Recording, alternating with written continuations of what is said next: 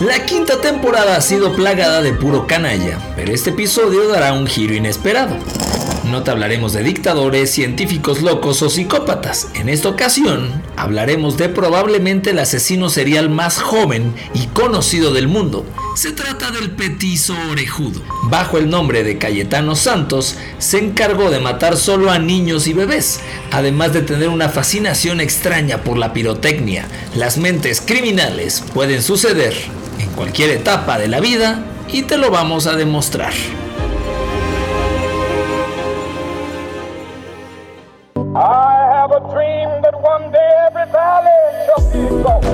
Bienvenido, ya estás escuchando Histeriadores, un espacio donde platicaremos de historia, pero te contaremos las cosas como realmente pasaron y no como aparecen en tu libro de texto gratuito, conducido por Daro Carrillo y Feror Casitas.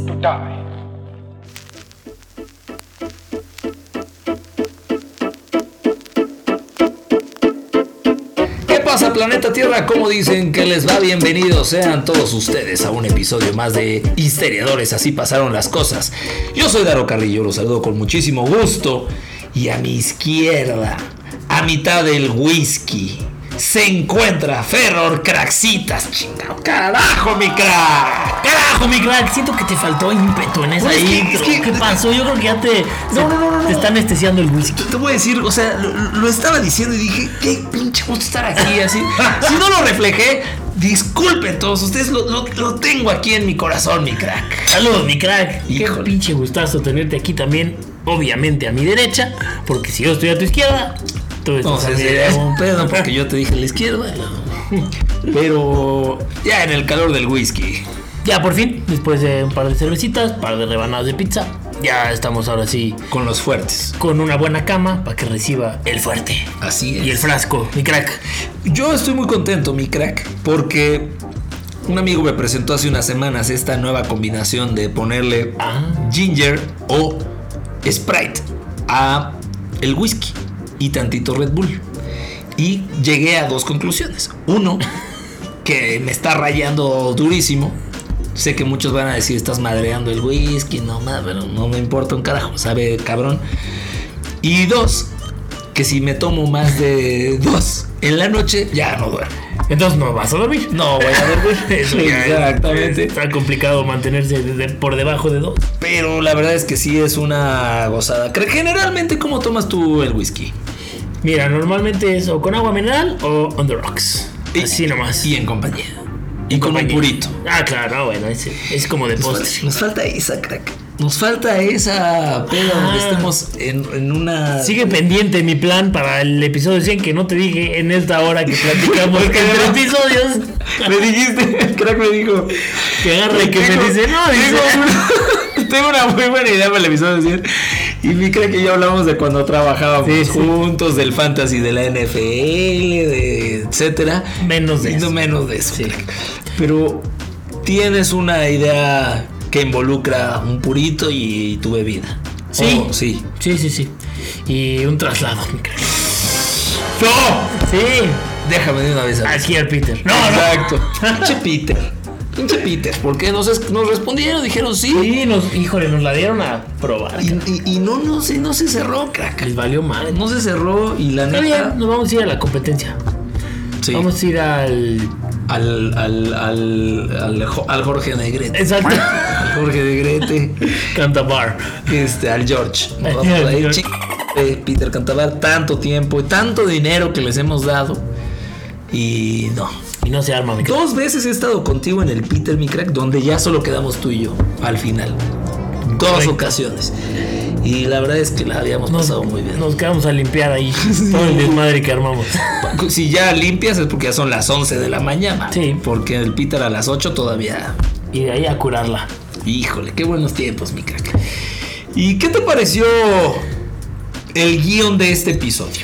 Ay, crack, está durísimo, güey. O sea, sí, neta, sí está. O sea, sí, sé que últimamente en estos episodios macabrones hemos mencionado que están difíciles, que están duros, que, eh, que se tomen algo, ¿no? Pero creo que este, este en particular sí es, yo creo que de lo más crudo, ¿no? Y de lo más este, pesado que vamos a platicar. Eh, ya verán por qué, amigos, pero este, sí, neta, neta, neta, hagan una pausa y eh, ni se lo sirvan directo en la botella. Sí, Denle unos buenos tragos. Una, un popote, una, una pajilla. Exacto. Y a tomar directo. Y después a beber. Ya directo. Ya, directo. Pues en fin, este es el caso del Petit orejudo. Nos vamos a trasladar a la hermana República Democrática Independiente de Argentina para poder platicar de este personaje. Es correcto, mi crack. Eh, bueno, todo empieza cuando a principios del siglo pasado, los seguidores argentinos del criminólogo italiano César el Hombroso se toparon con los rasgos físicos y la sangrienta serie de asesinatos de Cayetano Santos Godino eh, y creyeron haber encontrado el arquetipo perfecto del criminal nato. El petizo orejudo, como ya lo platicaba mi crack, eh, y como la prensa bautizó a Godino, eh, pues se puede decir que las tenía todas mi crack. En lo físico tenía un cráneo pequeño, gran órbita ocular, una frente hundida, abultamiento en la parte inferior de la zona posterior de la cabeza, orejas puntiagudas, y en lo psicológico, una persona insensible, impulsivo y con muy pocos remordimientos por todos los actos que iba a cometer. Entonces, si hay una teoría de si hay asesinos que nacen o se hacen, por lo menos en la descripción física y psicológica, este güey hacía match. Nació, Perfecto. ¿no? Sí. No se hizo. Eh, pero además de eso, los actos de Cayetano Santos Godino lo ponían en un lugar mucho más siniestro que a cualquier otro asesino. Había cometido todos sus crímenes antes de cumplir 16 años y todas sus víctimas, que eran por lo menos 4 muertos y 10 heridos, eran niños, algunos de ellos menores de 2 años. Y cuando les contemos las descripciones se tiene que ir a hacer un refil porque están gachísimas. Primero, los golpeaba con las manos o con una piedra, luego los ahorcaba con una cuerda, con su cinturón, y una vez que estaban muertos les clavaba pues un clavo en la, pues, en la cabeza. Y esa parecía ser su firma. Su rúbrica, ¿no? Nosotros donde firmamos para ti con cariño de crack y invítame a la pera, este güey cráneo este destrozado con Clavado. un clavo. Para no acabarla de amolar, también era pirómano, ¿no? Eh, se le probaron siete incendios de edificios, ¿no? Los diarios y revistas de la época, las dos primeras da- décadas del siglo XX, no paraban poniéndole adjetivos para calificarlo, ¿no? Bestia, hiena, monstruo, idiota, imbécil, inhumano, degenerado, repugnante, fiera, abominable. Nunca hasta entonces jueces, policías, criminólogos y psiquiatras se habían topado con un caso como el del petizo orejudo. No solo era el primer asesino en serie eh, registrado en la historia criminal de Argentina, sino que también era un niño asesino en serie de infantes. Eh, Cayetano Santos Godino, mi crack, nació en Buenos Aires el 31 de octubre de 1896, ¿no? Finales del siglo XIX. Era hijo de Fiore y Lucía Godino, eh, un matrimonio de calabreses, o sea, allá en el sur de Italia. Eh, y fueron, bueno, se trasladaron a la capital argentina en el año de 1884. 100 años antes del mejor año del mundo. Exacto. El mundo le resultó de entrada un lugar hostil a Cayetano. Primero porque se llamaba Cayetano. Entonces, eh, no mames, pues ya desde ahí estaba jodido. Préstame un- unas monedas. Sí, claro. Y, y con todo respeto a toda la gente que se llama Cayetano y que escucha nuestro podcast, pero bueno. Casi muere en el parto y tuvo siempre una salud endeble, quizás agravada por el ambiente del hogar en que iba creciendo. Su padre, es que esta es la fija, crack, esto pasa en Sí, sí. todas las historias. Su padre, alcohólico y con síntomas de demencia provocados por una sífilis contraída años antes. Golpeaba a su jefa constantemente y muchas veces al pequeño Cayetano también le. Cayetano, mi crack. También lo golpeaba a su carnal, Antonio, otro chico torturado que además sufría frecuentes ataques de epilepsia. Entonces a su hermano le decían el chico torturado. Exacto. Era, era un poco retraído, le decían el chico temido. Sí. crack. Era, era, era, eh, sí, retraído. En sus primeros años, Cayetano estuvo varias veces al borde de la muerte debido a una enfermedad estomacal, proba- probablemente una enteritis, que se da por comer o beber cosas contaminadas y que fue maltratada por los médicos. O sea, le cayó la enteritis. Sí, le cayó enteritis, Sí, no sabía ni por no dónde. sabía ni cómo resolverlo. Dijeron, yo creo que el chiquito tiene un problema y no sabían exactamente a qué se referían, pero bueno. Bueno, eh, cuando el buen Cayetano tuvo ya cierta edad, ¿no? Buscó la calle para escapar del infernal clima que vivía, ¿no? En su casa a los 5 años, ya vagaba por Almagro y Parque Patricio. Ay, ¿te acuerdas de Parque Patricio? Mi Mi crack, crack. Qué bien se come ahí. güey. Un choripán, ¿te No, acuerdas ah, ahí? pues mi crack se lo comió todo. cara. Pero bueno. Entonces a los cinco años ya vagaba por esas calles eh, y por esos barrios, ¿no? Que por entonces era eh, pues un arrabal, ¿no? De Buenos Aires, donde todavía había baldíos y eh, pues casas de descanso, pero crecían los conventillos poblados, que son estas casas grandes, ¿no? Donde vivían paisanos. eh, que venían tanto del interior de Argentina como también inmigrantes, ¿no? Todas estas imágenes, crack, de Buenos Aires, de los barrios, de estas como, la- como la boca famosa, que son Sí. casas así, esos son los conventillos. como especies lo que equivale a las favelas en Brasil. Sí, sí, pero no tan extensas. Pero sí en el sentido de que son estas casas de dos o tres pisos y donde viven seis familias. Correcto. Entonces así están, ahí estaban y todavía están algunos. Bueno, al buen Cayetano también lo expulsaron de varias escuelas por su evidente rendimiento casi nulo, parecía que no entendía nada y eh, pues mostraba también un comportamiento violento. Eh, le faltaba un mes para cumplir los ocho años cuando decide cometer su primer crimen, ¿no? que fue una agresión que eh, pues de puro churro o de pura chiripa o de pura casualidad, para que me entiendan en Fiji, no terminó en asesinato. ¿no? En 1904 encontró en la calle a Miguel de Paola, un bebé de dos años y lo llevó engañado hasta un baldío cercano donde lo golpeó y lo arrojó sobre un montón de espinas. Lo estaba golpeando nuevamente cuando los gritos de la víctima alertaron a una policía que pasaba por ahí y los llevó a los dos a la comisaría. Pero pues como se trataba de dos criaturas, pues la policía buscó a sus madres y se las entregó sin ninguna averiguación. Pero este güey aventó, o sea, a, a un bebé, a, a un montón de espinas, crack. Sí. Pues eso ya está mal, No, muy mal. muy mal. Unos meses más tarde, Cayetano volvió a las andadas con el mismo modus operandi. Engañó a Ana Neri, una bebé de 18 meses que vivía en la misma cuadra de su casa, que engañaron bebés, pues tampoco Sí, sí. está tan cabrón. Y la llevó a un baldío donde la tiró al piso y le golpeó la cabeza con una piedra, crack.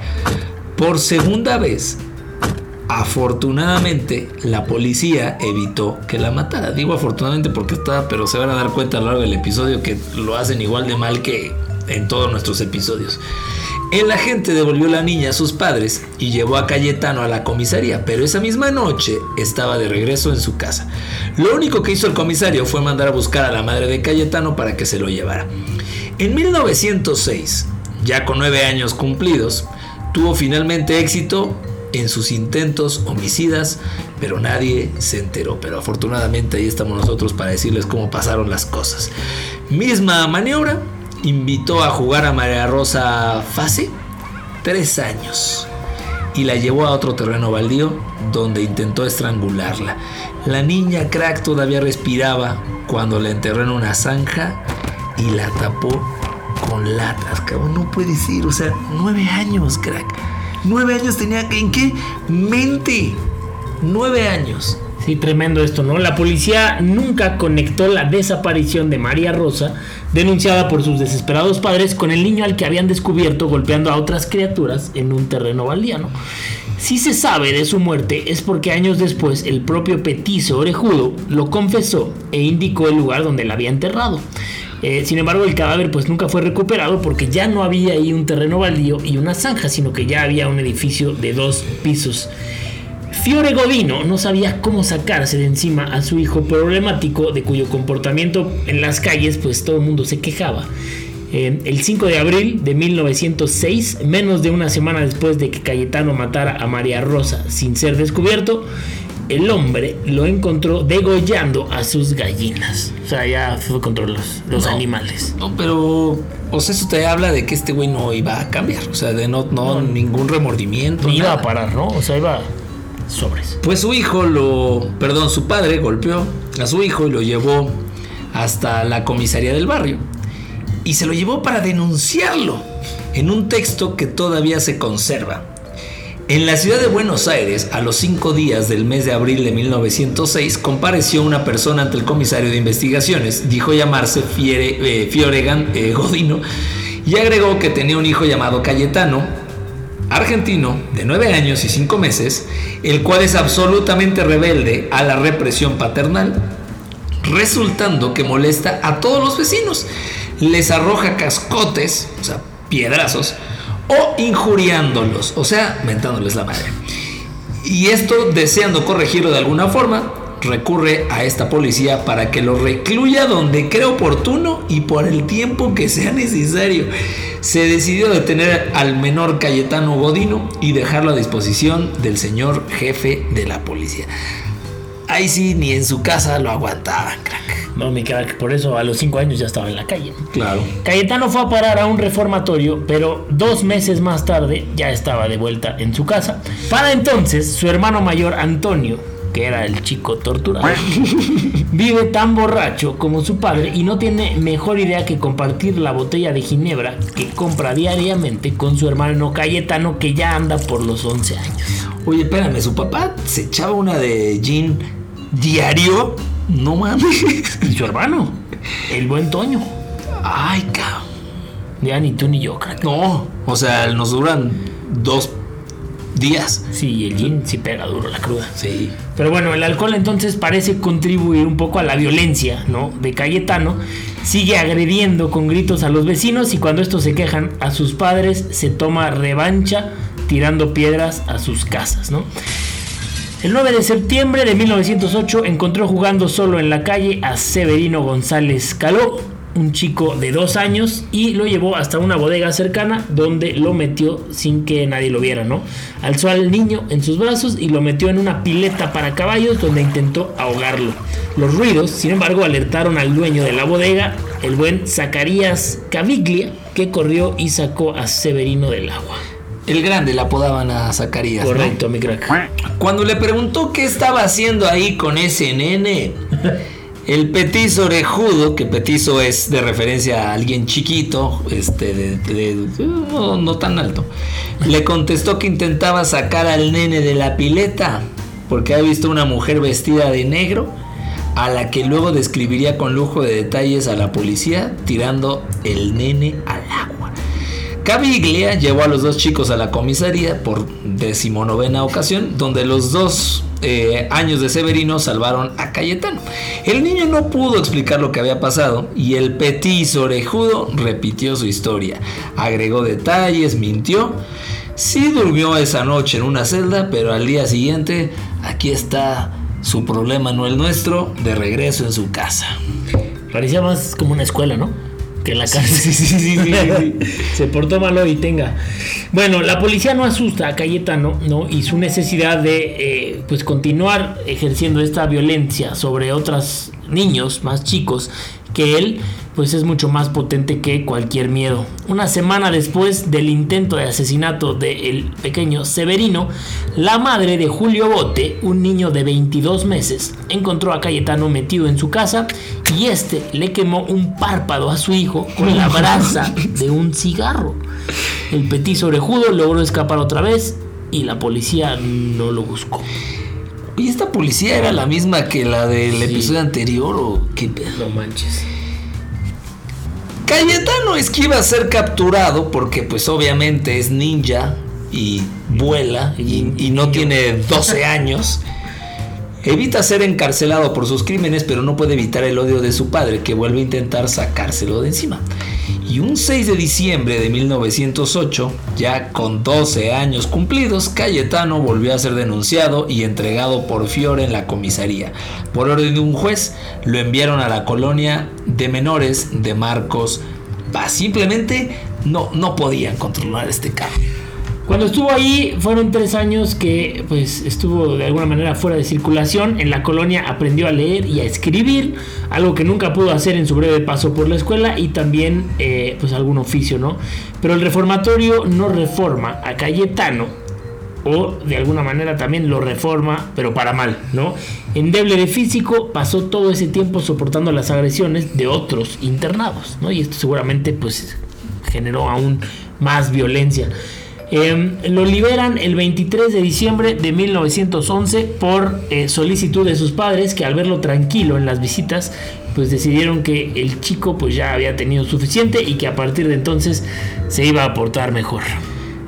Pues no, No, mi crack, se equivocaron. El reformatorio no había logrado frenar la furia asesina de Cayetano y al contrario, el petit orejudo, ya con 15 años cumplidos, volvió a la calle. Porque a él le dijeron que hable ahora o calle para siempre y eligió calle La para calle. siempre.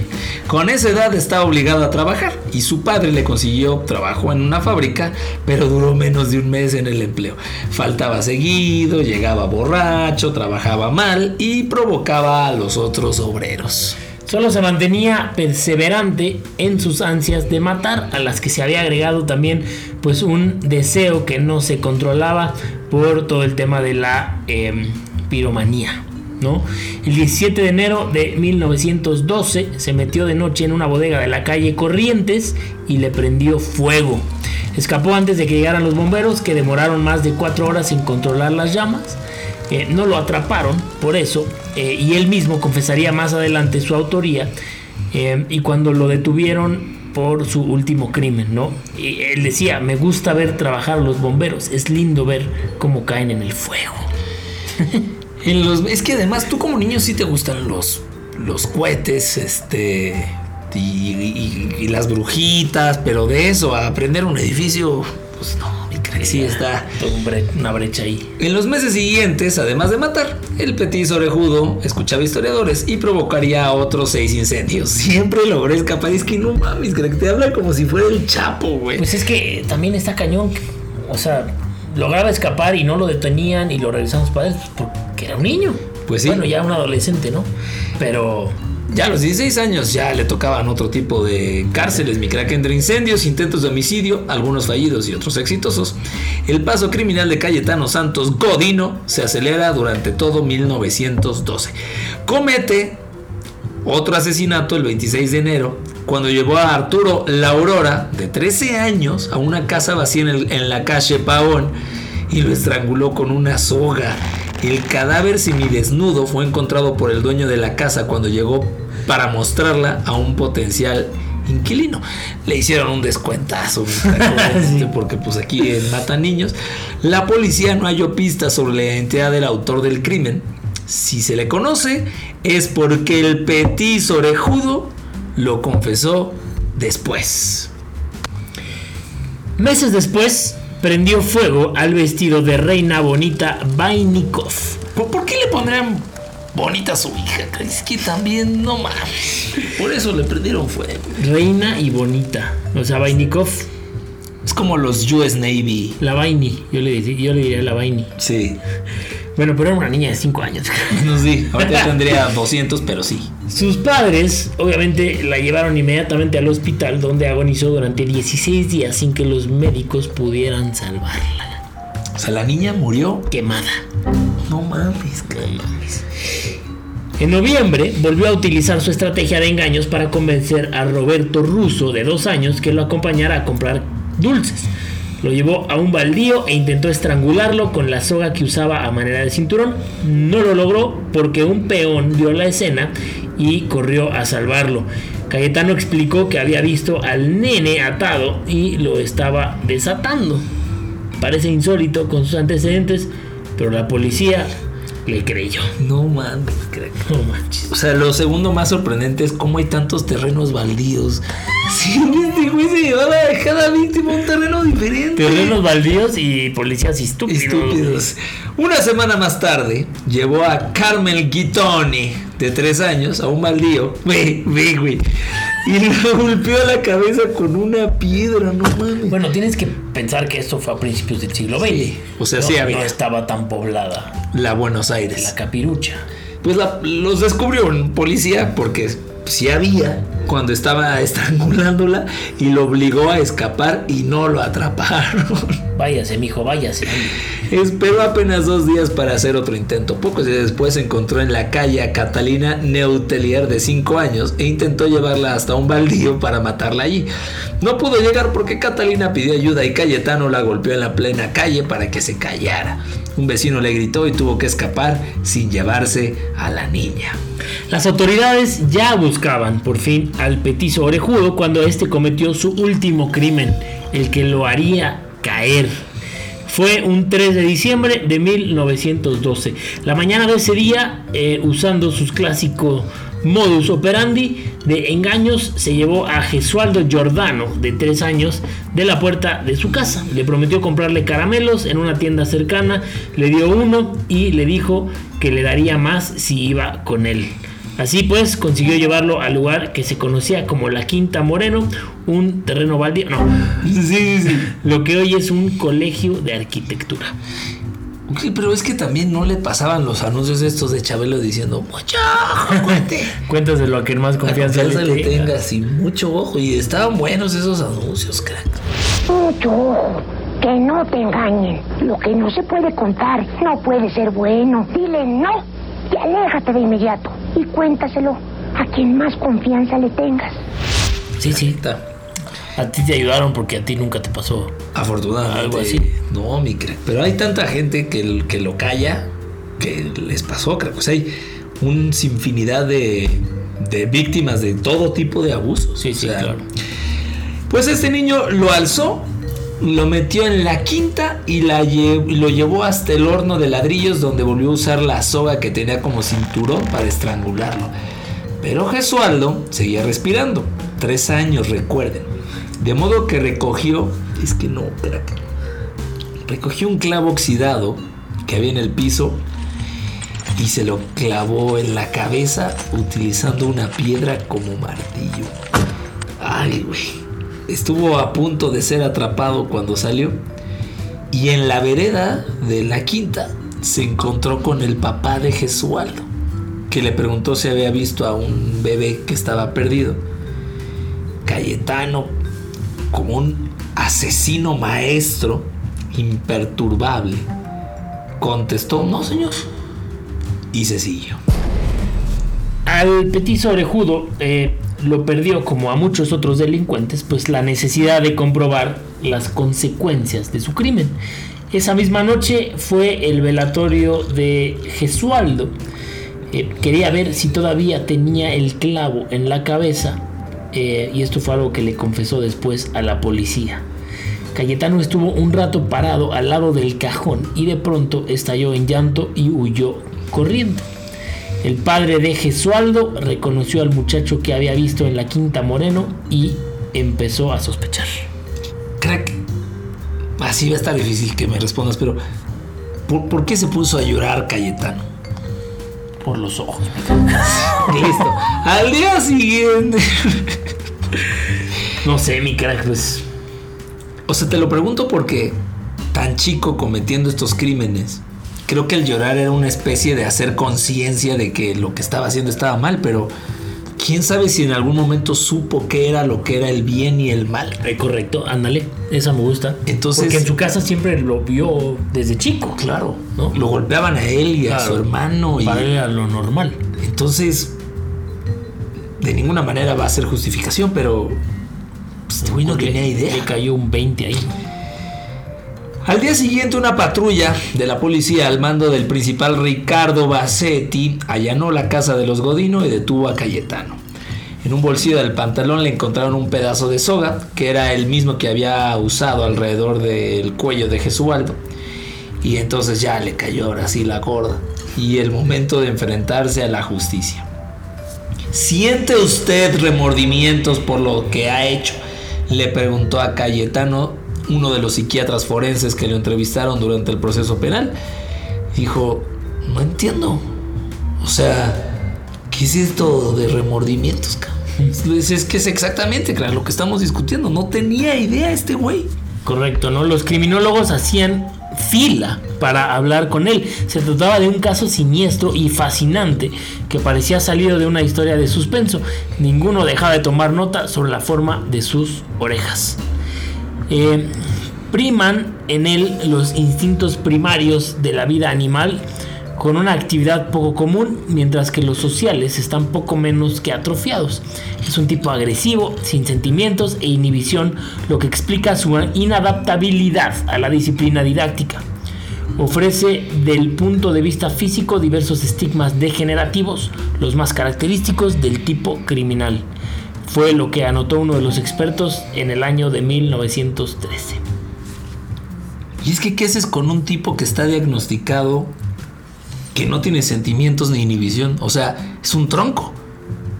Sí, y que no lo puedes encerrar, ¿no? O no lo puedes detener por la, por la edad que tiene. Es, es un tronco y, y, tiene inadaptabilidad. Y no entiende lo que es el bien y el mal. Y no tiene sentimientos. Y no, o sea, pues, no es que no los tenga, es que no los puede expresar. Claro. O sea, está todo mal este güey.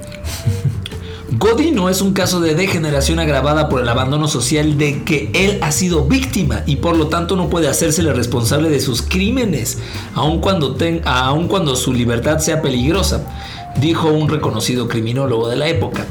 En noviembre de 1914, el juez en lo penal Ramos Mejía absolvió a Godino, pese a que había confesado cuatro muertes, siete incendios y varios intentos de asesinato por considerarlo penalmente irresponsable. Pero ordenó internarlo por tiempo indeterminado debido al peligro social que representaba. Fue a parar al pabellón de delincuentes alienados del Hospital Mercedes, donde en poco tiempo intentó matar a dos pacientes e intentó escapar. este cuate no tenía llenadera, Como tú y como yo, mi crack. Así es. Mientras tanto, la fiscalía había apelado la sentencia y la Cámara de Apelaciones en lo criminal resolvió que Santos Godino fuera confinado mientras no hubiera asilos adecuados en una cárcel por tiempo indeterminado, por lo que finalmente lo trasladan a la Penitenciaría Nacional. En 1923, Cayetano Santos Godino fue trasladado al penal de Ushuaia, conocida como el penal del fin del mundo. Y eso es cuando en la Copa del Mundo al minuto 94 te marca pene, cierto. Es una cárcel que está en Tierra del Fuego, al mero sur de Argentina. Ahí los médicos intentaron experimentar con él, basándose siempre en las teorías del hombroso, que explica que la criminalidad está ligada a causas físicas y biológicas. O sea que este güey no sería responsable, o sea, viene de nacimiento.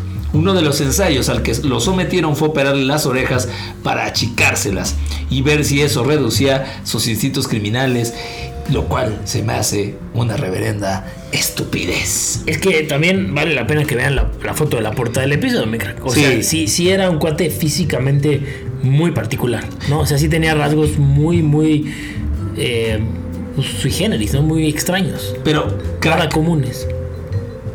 O sea, reducirle el tamaño de las orejas no iba a reducir su índice de criminalidad ni de ser, o sea, no, no. te trae otro tipo de complejos y de alteraciones, pero esta cosa que traía este, este perfil vacío de delincuente, de asesino serial, no te lo dan las orejas. Sí, no, no. Totalmente. Pero bueno, había que buscarle por dónde y pues tenía bastante de dónde. Sin embargo, me, haces pensar en, el buen Salinas de Gortari. A ver, explícanos. Explícanos, Carlos. ah, yo creo que yo ya te iba a explicar. fíjate que ganó las elecciones medio fraudulentas. tenía unas orejas muy grandes.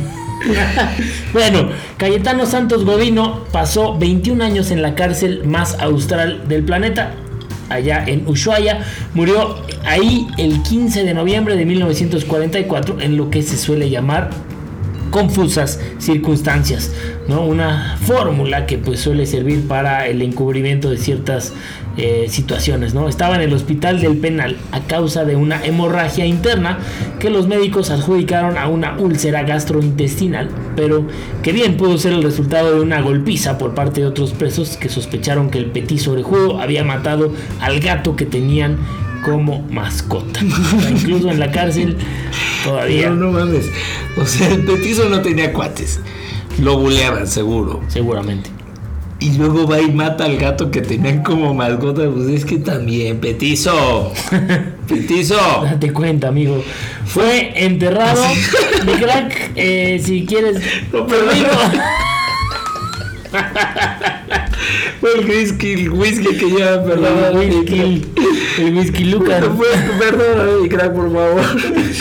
Bueno, eh, después de que muere, fue enterrado en el cementerio lindero a la cárcel, pero su tumba, eh, pues finalmente fue profanada. Una leyenda negra, mi crack, como tú has leído en otras ocasiones, cuenta que la esposa del director de la cárcel tenía su cráneo sobre el escritorio y que lo utilizaba como pisapapeles. La otra, esa también está bien pinche loca. Pero en fin, este, lo que sí es un hecho es que profanaron su, su, su, Su tumba, y quién sabe qué pasó con él. Pero el petizo orejudo. qué triste, Qué gacho, qué, ¿no? qué- qué triste. O sea, ese güey, él, él nació sin maldad. ¿Sus padres son responsables? Sí. Sí. Su papá era borracho, digo, con todo respeto. Hay de niveles a todo niveles. De niveles a niveles. Sí. Era un borracho agresivo que se desquitaba con sus hijos y su hermano la tomaba también contra él. También con problemas de alcoholismo desde muy temprana edad, donde evidentemente acá lo- no lo describimos como tal, pero no había ningún límite.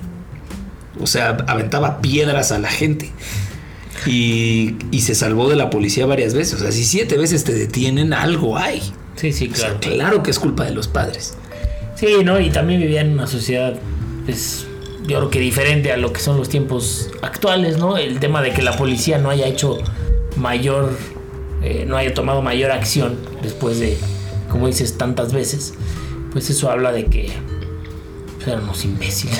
O sea, la, la- la policía era imbécil en ese tiempo. Pero en este, y lo van a escuchar en Historiadores 5000, estamos viviendo una época donde un chavo de 15 años puede comprar por internet una escopeta ah, sí, claro. y llegar a su secundaria y, a- y darle a sus Sí, compañeros. pero eso ya no es un tema de la policía.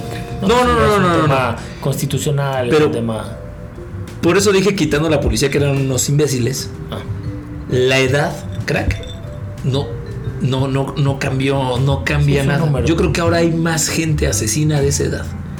Claro que este güey era un asesino serial. No llegó y arremetió en una escuela, sino torturaba y mataba, pasaba un tiempo, torturaba y mataba, mismo perfil, porque generalmente los asesinos agarran un perfil similar de víctimas. Este güey agarraba chavitos, tres años, dos años, meses. Meses. Sí, muy Siniestro. Muy, muy, muy, muy macabro este episodio. La verdad es que está pesado. Este. Pero bueno, pues es parte de la historia, mi crack. Y Así nosotros es. contamos las cosas Como realmente pasaron. No tengo idea de qué va a ser la sexta temporada. Sí, no Ahora tengo idea. Sí, va a ser este. Vamos a hablar de Disney. Exacto. Vamos a hablar de. Historias de amor o Sí, sí. chick flicks de en episodios, no sé, cabrón. Historias de amor en la historia, ¿no estaría mal? No estaría mal, no estaría No, mal. mala idea. Yo no se me ocurrió ninguna. Estaba pensando así como esta, no se me ocurrió. Ya hablamos de una, ¿te acuerdas hace poco? De, Ah, de la chica en la, en la el- Segunda durante Mundial. el nazismo. Sí, Sí, caca, estuvo bonito. muy bonito. Y esta historia que nos tumbaron, que también era de una pareja gays en la Primera Guerra Mundial y Gays, una pareja gays. una pareja gays, dije.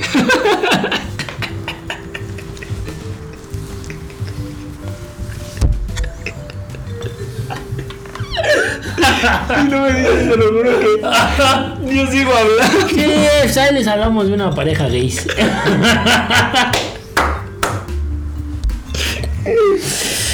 Ay, No mi voy crack. a trabajar mañana, historia real. Saludos, Salud. bueno. Bueno. Bueno, Con beso, mano. llegan ante ustedes las efemérides a cargo de mi querido Krakistán. Las efemérides. Vámonos con las efemérides de un 30 de agosto, pero del el mejor año de toda la historia del mundo mundial, es decir, de 1984. Cinco, cuatro. Porque el transbordador espacial Discovery es lanzado por primera vez desde la estación espacial allá en Cabo Cañaveral, en Florida. Este transbordador abordaba su primera misión que consistía en poner en órbita tres importantes satélites de telecomunicaciones, el SBS-4, el LESAT-2 y el Telestar 3. Eh, el despegue del Discovery se produjo después de que se aplazara tres veces por varias fallas que retrasaron la misión que estaba programada originalmente para el 25 de junio. El primer vuelo del Discovery duró seis días y contó con una tripulación de seis astronautas, entre ellos una mujer llamada Judy Resnick. Eh, el Discovery ha sido uno de los transbordadores pues, más activos de la NASA, encargándose de misiones tan importantes como la de la puesta en órbita del telescopio espacial Hubble en abril de 1990. ¿no? Eh, Fíjate, crack, que el transbordador Discovery realizó en total 39 misiones y es el que más misiones ha realizado entre todas las eh, naves espaciales. Eh, su último vuelo fue la misión STS-133, calle 6630, del 24 de febrero al 9 de marzo del 2011 la cual resultó con éxito destinada a instalar un nuevo módulo de almacenamiento y un robot humanoide. Este módulo, que quedó conectado permanentemente a la estación, ofrece un volumen adicional de almacenamiento a presión. Cosas que no entendemos ni O sea, la décima parte. El punto Pero- 08% sí. que escucha historiadores dijo, ah, no mames, con ese trabajaban, qué. Sí.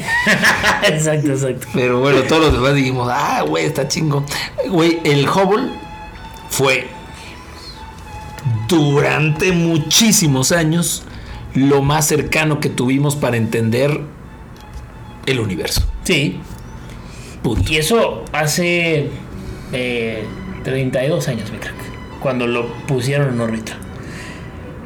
Hoy en día existe otro telescopio mucho más moderno que tiene un alcance obviamente mucho mayor eh, y que nos está dando unas imágenes impresionantes, ¿no? El James Webb. Yo tengo un tema profundísimo, crack, sin albur.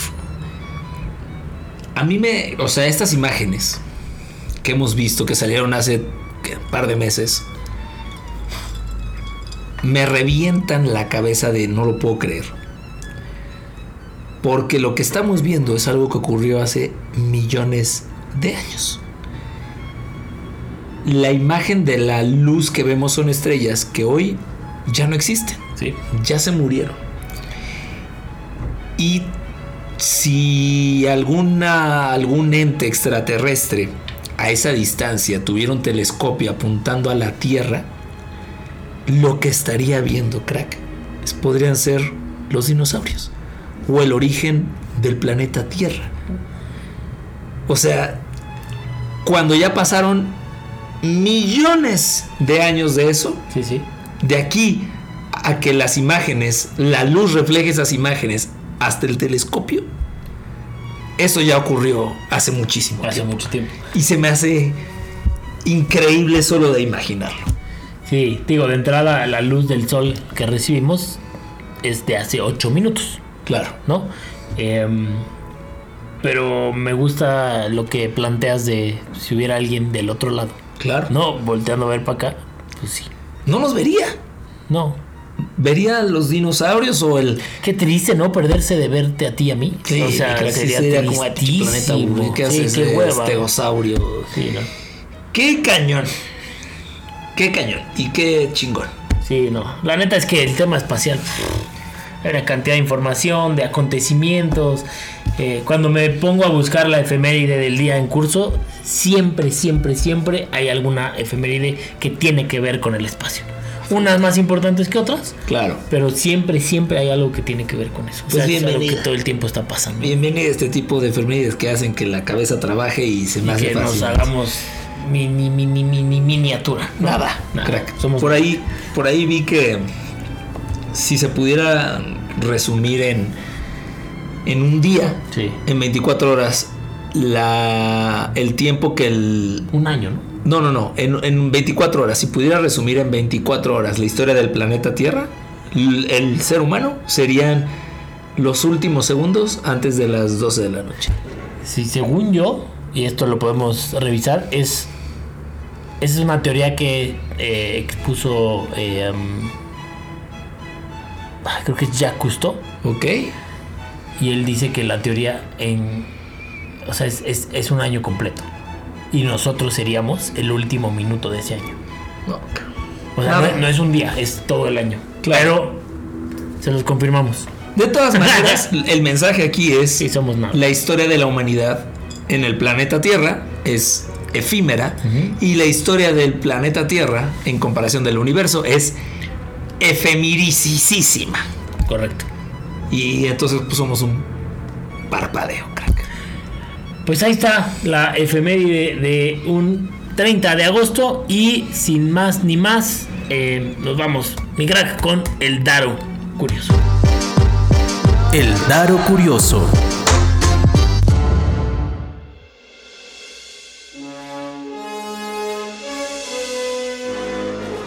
Después de hablar de este tipo de profundidades mentales, les voy a hablar de otro tipo de profundidades. Antes de que se inventaran los condones de látex, mi crack, los hombres japoneses usaban condones hechos de caparazón de tortuga. Toma. Ese es el primer condón registrado. Ok. me hizo mucho ruido, crack. O sea, cuando leí dije, no man, pues ¿cómo? Y me imaginé literal el caparazón, a lo mejor de una tortuga chiquita, y dije, pues pobres japonesas, mi crack. O sea, qué pics. Y así es. Pero este condón slash caparazón solo cubría el glande o el chico, o sea, no sabemos, crack, pero solamente la parte superior. Este artefacto llamado Kawabonga, no es cierto, Kabutogata, seguramente resultaba muy incómodo, pero al menos demostraba un interés por evitar los embarazos no deseados, no hablaremos de enfermedad de transmisión sexual, pero sí embarazos que no se estaban esperando en esa época. ¿Cómo se le ocurrió a alguien? No tengo idea. Busqué imágenes y tienen una forma como del pene, pero con un color ámbar y una punta como más oscura. Y ese es el famoso Kabutogata, el primer condón que está hecho con caparazón de tortuga. ¿Qué onda? ¿Traes cabutogata o qué? Exacto, pésame tu Kabutogata. O ves a las tortugas así con otros ojos, así de tú me vas a servir. Tengo un date. A ver, eh, la pregunta es, entonces las tortugas, por default, Chinga mi madre. usan condón. Pues, Porque pues son... Ya lo Pues traen, sí. ya lo traen. Pues sí. Ya lo traen de nacimiento. Pues- De un nacimiento. pues sí. Y por haberse protegido tanto de Y por eso la extinción de las tortugas. Y por eso tienes que ir a salvar a las tortugas. Exacto. Porque pues es muy difícil que haya concepción. con- Y, y- y- imagínate a esos güeyes diciendo, y ahora se las comen. O sea, yo metí ahí mi nepe y acá se los comen. En esta época se comen a las tortugas. ¿Qué tal? No, ahí estamos viendo algunas imágenes. Imágenes. Nosotros, ustedes no. Ah, pero con K, güey. Eso ca- cambia todo. Listo, crack. Les vamos a subir una imagen, mi querido Rubens. Por favor. Pero ahí está el Kabutogata. Ahí está. ¿Qué tal, mi crack? Sí parece eso, ¿no? Sí parece Sí. la forma de del miembro. Y había cabutogatitas, cabutogatas, Había caguamas. En fin, Depende. de pene. De pene, joven. Le dijeron.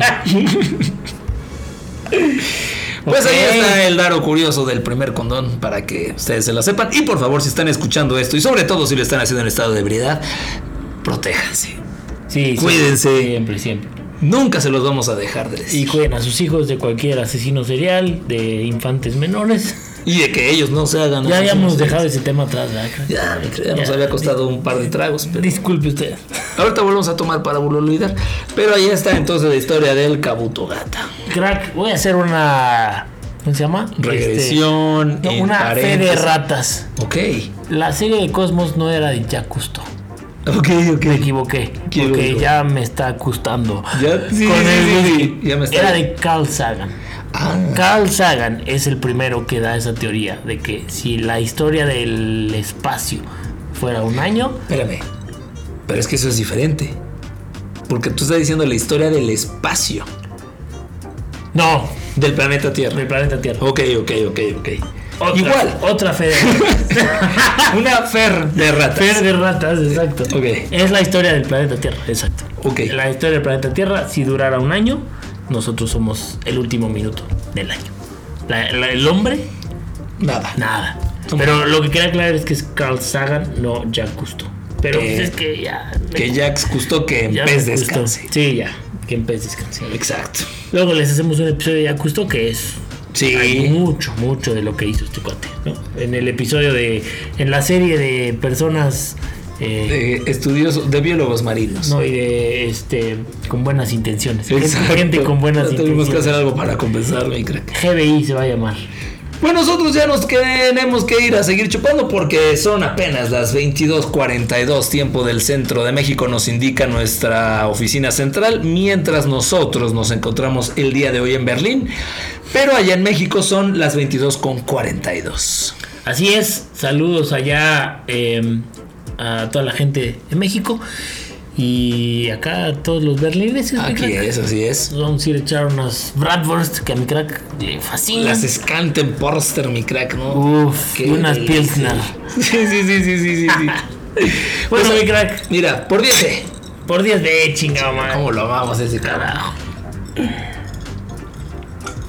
Pues nosotros nos escuchamos eh, próxima semana, sin falta, Ahí estamos. en el episodio o- 90, mi crack. No. Sí, mi crack. Esta, o sea, nosotros hicimos una planeación de episodios que no pensamos que íbamos a cumplir y todavía no se cumple. Pero dijimos, o sea, que esta temporada va a coincidir más o menos con el casi el cierre del año, siempre y cuando no nos atrasáramos. Y al momento se está cumpliendo, mi crack. Sí, vamos, vamos eh, con paso firme eh, rumbo al final del año eh, 2022. Ay, cabrón. Eh, pero aquí lo relevante, mi crack, es que estamos por llegar al episodio 90. Y el 100, Va a no me voy a estar. cansar de repetirlo, pero va a estar, Va a estar.